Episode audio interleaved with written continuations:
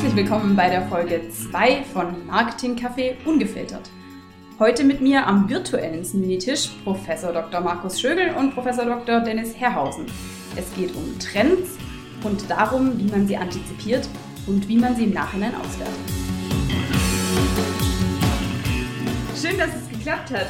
Wir haben ja heute einen ganz hervorragenden Aufhänger, warum wir uns heute hier treffen. Nämlich kommt demnächst die Marketing Review zum Thema After the Hype raus. Jetzt ist es unsere speziellste Ausgabe, die wir dieses Jahr haben, auch vom Titel, auch vom Inhalt. Ihr zwei habt die koordiniert. Wie kam es dazu? Also ich denke, ähm, warum es das Thema interessiert, ist es einfach äh, spannend zu sehen, wie viele neue äh, Konzepte gerade im Marketing immer wieder aufpoppen, diskutiert werden dann eben auch gehypt werden und ähm, dann irgendwie wieder verschwinden. Und äh, einige bleiben, äh, viele werden danach nicht mehr diskutiert, haben keinen langfristigen Einfluss. Und es ist einfach interessant, äh, mal die Dinge zu betrachten, die vor einiger Zeit eben gehypt und stark diskutiert wurden und wie diese wirklich ähm, das Marketing äh, und Unternehmen ähm, eher auf längere Sicht beeinflussen.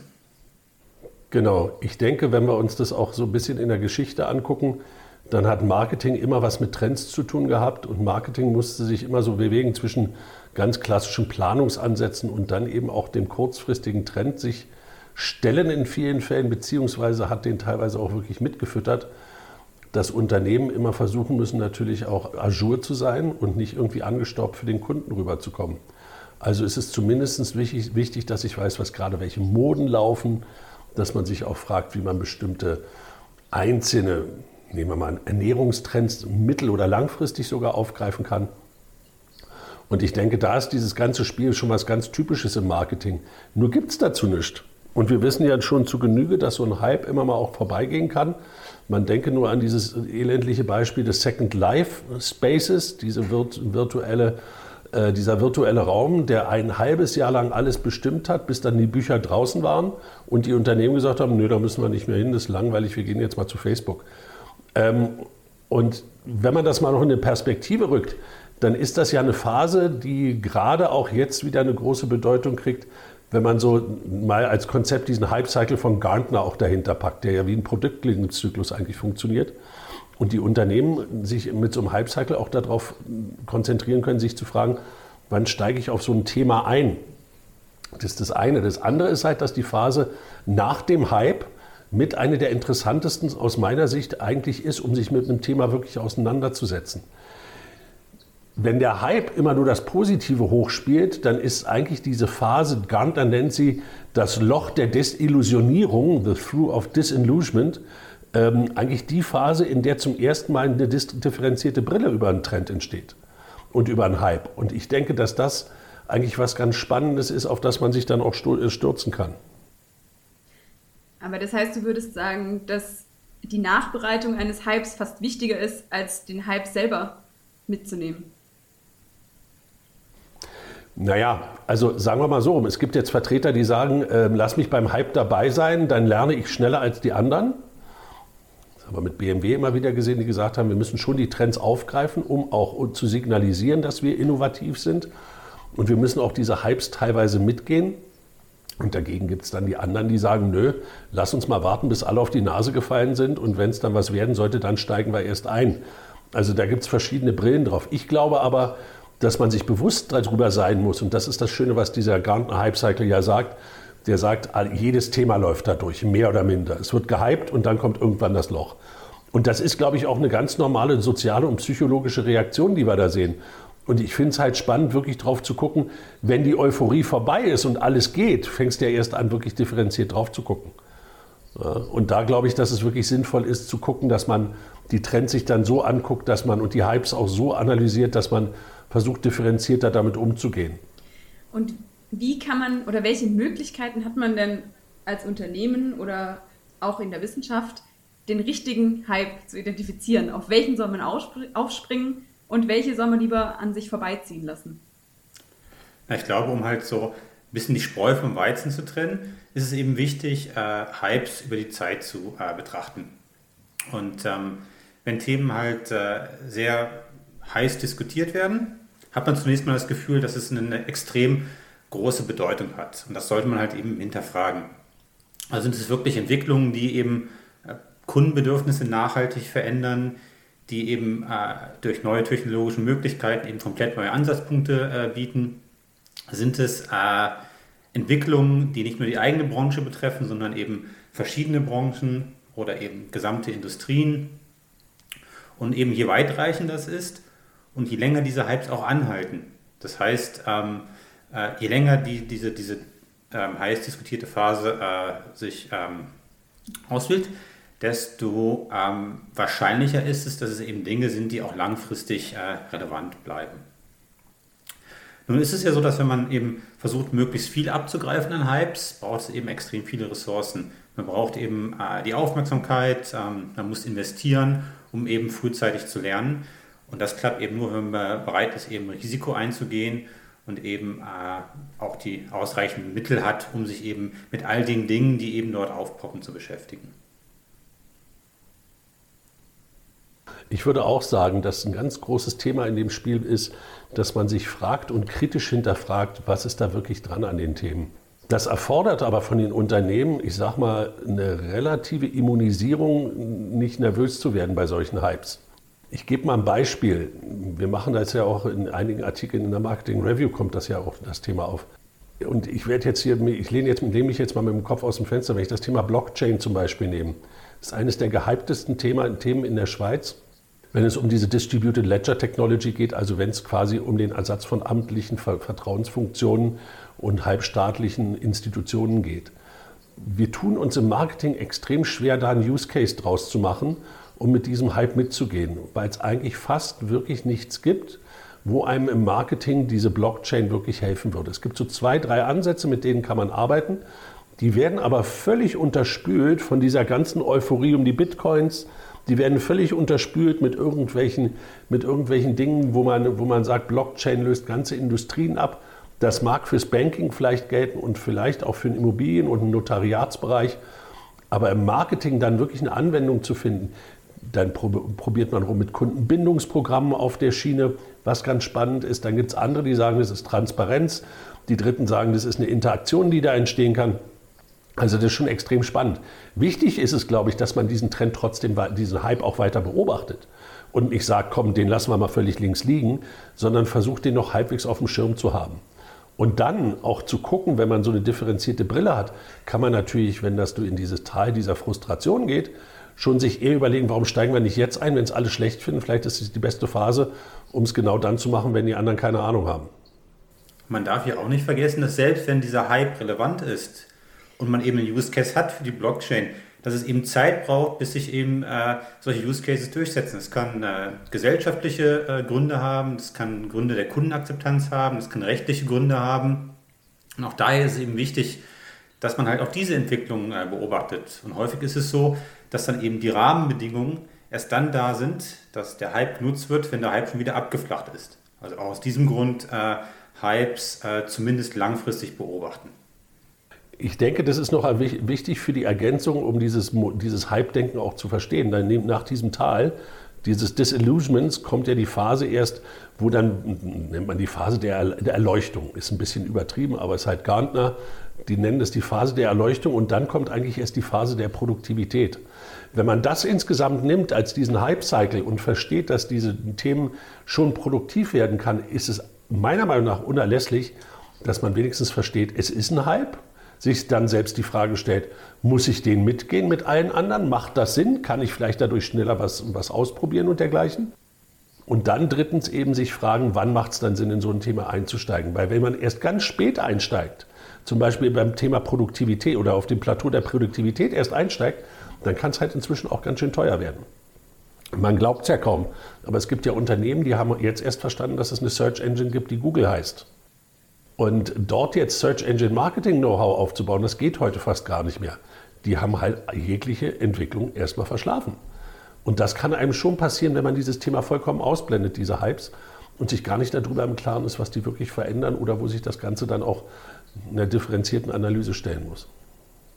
Jetzt heißt die Ausgabe ja After the Hype. Das heißt, in dieser Ausgabe sind äh, ganz viele Artikel drin, die eigentlich einen Hype beleuchten, der vielleicht äh, ein bisschen zurückliegt oder die, die vielleicht sogar gar nicht mehr so aktuell sind oder jetzt in dieser Produktionsphase sind, von der du gerade gesprochen hast.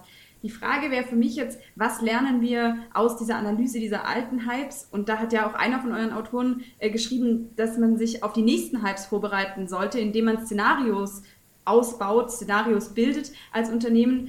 Inwiefern kann, also was gibt es denn noch für Möglichkeiten, mich vorzubereiten auf das, was da kommt? Oder einen Hype vielleicht sogar zu antizipieren? Ist es überhaupt nötig, Hypes zu antizipieren oder muss man einfach auf der Welle mitreiten? Ja, über Antizipieren haben wir ja gerade geredet, dass wir gesagt haben, diese Hypes muss man schon irgendwie verstehen und an sich denen auch ausrichten. Und ich würde zwei, drei Dinge machen. Also das erste ist auf Basis der Artikel auch in, dem, in der Marketing Review, die ja wirklich, die fassen ja jetzt keine alten Kamellen an, sondern die gehen schon auf sehr aktuelle Themen ein und bieten damit auch eine ganz spannende, differenzierte Betrachtung. Ich glaube, das Allerwichtigste ist, warum so ein Hype auch eine Chance ist, das ist jetzt so ganz modern mit, wir müssen Fehler machen und möglichst frühzeitig fail fast ja, und ähm, fail, fail offen. Das denke ich, das ist schon ein Thema, weil wenn ich, wenn ich einen Fehler gemacht habe oder merke, so eine Entwicklung läuft in die falsche Richtung und ich das beobachten kann, dann kann ich aus diesen Fehlern relativ schnell auch meine Konsequenzen ziehen. Dazu muss ich nicht immer mitrennen, aber ich muss zumindest wissen, dass da was schiefgehen kann. Punkt eins. sieht man zum Beispiel wunderschön, wenn man sich anguckt, wie, wie das Thema Plattformen in der Schweiz mal bespielt wurde von der Firma Sirup, die gegründet war von einem Händler und einem E-Commerce-Händler und dann noch der, einem Telekommunikationsanbieter. Und das Ding so nach hinten losging, weil die nicht so richtig den Griff dran hatten, was eine Plattform ist. Das haben sich alle anderen ein bisschen angeguckt und waren dann schon viel, relativ viel schlauer, was man bei einer Plattform nicht machen sollte, nämlich zu viele Kameraden zusammenfinden, um so eine Plattform zu bauen. Und da kann man aus den Fehlern anderer ganz gut lernen. Ich glaube auch, dass man versuchen sollte, wenn man über diese Hypes redet und diese Fehler, die man da machen kann, wirklich ein Verständnis zu generieren, das Ganze richtig aufzugreifen.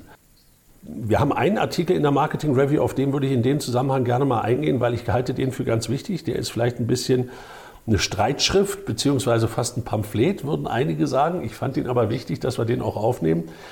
Äh, der Kollege Kreuzer hat dort geschrieben über den Umgang mit unseren großen vier, also mit den GAFAs, Google, Amazon, Facebook und Apple. Und eine Frage gestellt, wo man einfach sagen muss, die haben wir alle mal so hoch gefeiert. Und wir kommen jetzt in eine Phase, wo die wirklich Kritik von allen Ecken kriegen. Und jetzt ist es eigentlich der Proof of the Pudding, werden die überhaupt wirklich jemanden, der an der Gesellschaft richtig teilnimmt. Von Google sagt der Economist zum Beispiel, jetzt wächst dieses Unternehmen endlich mal aus der Pubertät raus und wird ein junger Teenager und muss sich jetzt beweisen in der Gesellschaft als ein relevantes Mitglied. Und über Facebook kann man sich dann fragen, ob die die Pickel schon weg haben oder die gerade auf die Volljährigkeit zulaufen. Aber diese Analogie und den Hype dahinter zu hinterfragen, gibt eine schöne differenzierte Diskussion dessen, was wir Echokammer nennen und was sich im Internet abspielt. Und die Diskussion muss heute her. Die kann ich aber nicht führen in der Phase der Euphorie. Die findet nur nach dem Hype statt. Und dazu wollen wir auch einen Beitrag leisten, beziehungsweise da muss man sich dann auch stellen. In dem anderen Artikel äh, steht, dass es eigentlich das, was wir gerade ganz aktuell erleben, das wussten wir natürlich bei der Planung der Ausgabe noch nicht, hat jetzt aber sehr gut reingepasst, ähm, dass wir, was wir aktuell erleben, mit unserer Arbeitswelt unglaublich viele Veränderungen hervorruft. Meine Frage wäre, ähm, ist das jetzt auch ein Hype, der extern ausgelöst wurde, wo wir irgendwie alle nicht so richtig dazu konnten? Oder ist es einfach nur eine Anpassung an Umstände? Ich glaube, das ist ja jetzt in dem Sinne keine Hype, sondern es waren ja alles ähm, Entwicklungen, die vorher schon da waren. Also ich meine, Arbeitswelt 4.0 ist ja jetzt nicht dieses Jahr entstanden, sondern es wird jetzt seit einigen Jahren diskutiert. Und ähm, ich zumindest hatte das Gefühl, dass es sogar so etwas am Abappen war, weil man halt gemerkt hat, ähm, es sind alles äh, tolle Versprechungen, aber für viele Unternehmen war es dann doch ähm, sehr viel einfacher, einfach mal bei dem zu bleiben, was sie bislang gemacht haben und, sage ich mal, so kleinere Leuchtturmprojekte oder auch Alibi-Projekte durchzuführen. Und jetzt kam eben einfach eine neue, eine neue Entwicklung rein, die eben gezeigt hat, äh, jetzt müssen halt eben diese, diese Technologien, diese Ansätze zeigen, ob es eben zur Produktivität führen kann. Das heißt, für mich ist es so, dass eben diese Arbeitswelt 4.0 als ganz ähm, großer Begriff ähm, dass das eben durch die, durch die Corona-Krise, durch Covid-19 eben wie so nach vorne gespult wurde, eben vom Hype oder vom Abschwenken-Hype zu einem Zeitpunkt, wo sich jetzt eben die Produktivität zeigt, zeigen muss. Und wir jetzt ja auch sehen, dass wir typisch für so eine Phase eben ganz viele verschiedene Lösungen haben. Ähm, zum Beispiel für, für Online-Konferenzen, für Videokonferenzen, ähm, für, für Telearbeit und sich jetzt eben äh, wie in äh, Zeitraffer die äh, Lösungen durchsetzen werden, die eben wirklich einen Beitrag liefern können. Ja, ich würde das absolut unterstützen mit, einem, mit einer Ergänzung. Wir haben jetzt den Hype des Homeoffice. Ja, und ich glaube, auch da kommt wieder eins rein, was für so ein Hype ganz typisch ist. Es wird nur in eine Richtung geguckt. Und jeder sagt, das ist die neue Arbeitsform und das müssen wir jetzt alles machen. Das muss ich, und da hast, das sagt Dennis vollkommen zu Recht, das muss ich in die Perspektive reinpacken. Das wird ein Teil einer modernen Arbeitswelt werden, wobei ich da nicht der, der, der, HR-Fachmann bin und der Leadership-Fachmann, um das zu beurteilen. Aber was ich aus, aus der Auseinandersetzung mit Hypes vorher gelernt habe, und das kann man auch gut dann verallgemeinern, ist, nicht schwarz-weiß malen, sondern in einen komplexeren Zusammenhang stellen. Sprich, über ein Szenario nachdenken. Das, was du auch gerade gesagt hast. Aber ich glaube, dass diese neue Arbeitswelt eben nicht nur dadurch bestimmt ist, dass das neue Technologien sind, sondern dass das eine differenzierte Auseinandersetzung mit veränderten gesellschaftlichen Rahmenbedingungen ist. Und die sind nachhaltig, haben die sich verschoben. Das haben sie wahrscheinlich schon vor, dem, vor der Krise, vor der Pandemie, aber das wird sich noch weiter fortsetzen. Und insofern ist das etwas, wo man so eine Baseline hat, auf der ganz verschiedene Rhythmen jetzt auch kommen und einzelne Songs, die man dann sich auch anhören sollte und versuchen sollte, Songs im Sinne von Hypes dann auch wirklich wieder mitzugehen oder auch nicht mitzugehen. Genau, ich denke, zu dieser Differenzierungsbetrachtungsweise gehört eben auch zu schauen, für wen ist dieser Hype denn überhaupt relevant? Das Thema Homeoffice, für einige ist es relevant, für einige bringt das einen extremen Vorteil, für andere nicht. Und ich glaube, es gibt kaum Berufe, wo es eben langfristig förderlich nur noch im Homeoffice zu arbeiten. Weil man jetzt ja auch merkt, dass eben auch dem der, das persönliche Treffen im Büro auch Vorteile bietet. Und ich denke, wenn eben äh, die Rahmenbedingungen andere sind, wird sich eben zeigen, dass in manchen Bereichen sich die, die Trends der Arbeitswelt 4.0, des Homeoffice ähm, durchsetzen, weil sie produktiv sind, in anderen Bereichen aber nicht. Und das ist genau die differenzierte Betrachtung, die Markus eben angesprochen und Ja, diese Ausgabe, wo ihr schon viel geteasert habt jetzt, äh, die wird Ende Oktober rausgegeben. Die wird da hier bei uns eintreffen. Wir freuen uns sehr. Wir möchten uns nochmal sehr herzlich bedanken, dass ihr das äh, koordiniert habt und dass ihr ein ja, ein spannendes Thema und eins, das so ein bisschen aus der Reihe fällt, dieses Jahr gewählt habt, weil das macht es für unsere Leser spannend, das macht es für uns spannend, die Diskussion am Laufen zu halten. Und ähm, ja, und vielen Dank auch in diesem Sinne für dieses Experiment heute und diesen Podcast. Herzlichen Dank, Iris. Gerne, Iris, immer wieder. Tschüss.